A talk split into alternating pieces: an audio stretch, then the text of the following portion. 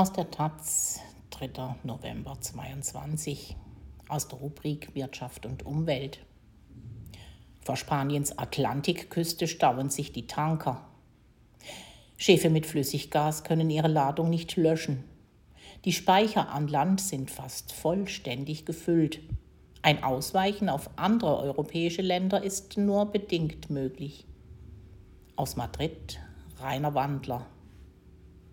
Rund ein Dutzend Tanker mit Flüssiggas liegen derzeit vor Spaniens Atlantikküste unweit der andalusischen Hafenstadt Cadiz vor Anker. Andere kreuzen weiter draußen auf dem Meer. Wieder andere liegen jenseits der Meerenge von Gibraltar an der Einfahrt zum Mittelmeer.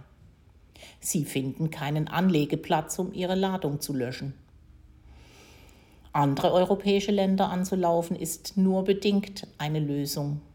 Sechs der 23 Anlagen in der Europäischen Union zur Umwandlung von Flüssiggas zu normalem Gas für Endverbraucher stehen in Spanien.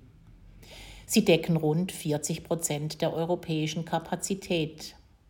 Doch Spanien weiß nicht so recht, wohin mit noch mehr Gas.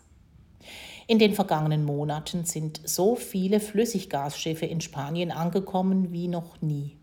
Von Januar bis Ende September wurden in Spanien mehr als 250 Riesentanker gelöscht, so viele wie im gesamten Vorjahr. Die spanischen Speicher, mit die größten in Europa, sind zu 93 Prozent gefüllt. Und die Iberische Halbinsel ist nur dürftig an das europäische Gasnetz angeschlossen. Trotz des Staus sind weitere Gastanker auf dem Weg, vor allem aus den USA nach Europa.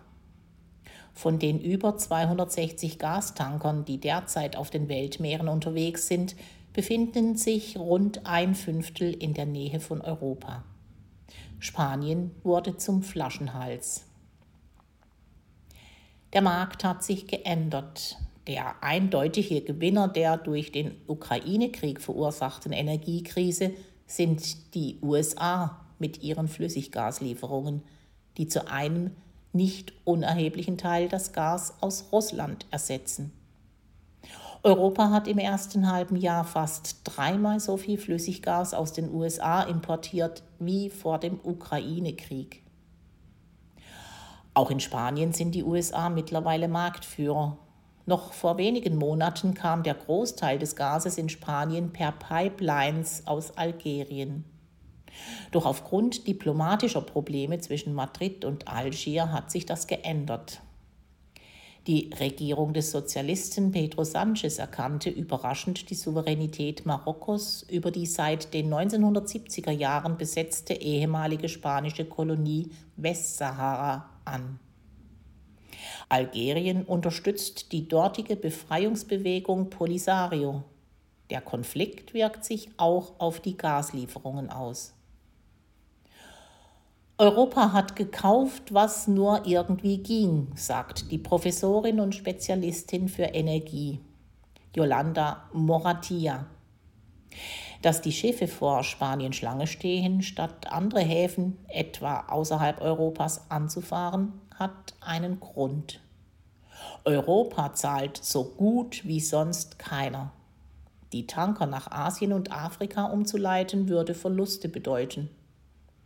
Einige Schiffe könnten mit der Löschung gar bis zum Winter warten, zitiert die Nachrichtenagentur Reuters Samuel Good von Argus, einer der führenden Agenturen für Warenpreise. Laut Reuters will so manche Gesellschaft, selbst wenn sie jetzt einen Entladeplatz haben könnte, die Ladung nicht löschen. Denn in den vergangenen Wochen ist der Gaspreis um 28 Prozent eingebrochen und damit so niedrig wie seit Juni nicht mehr.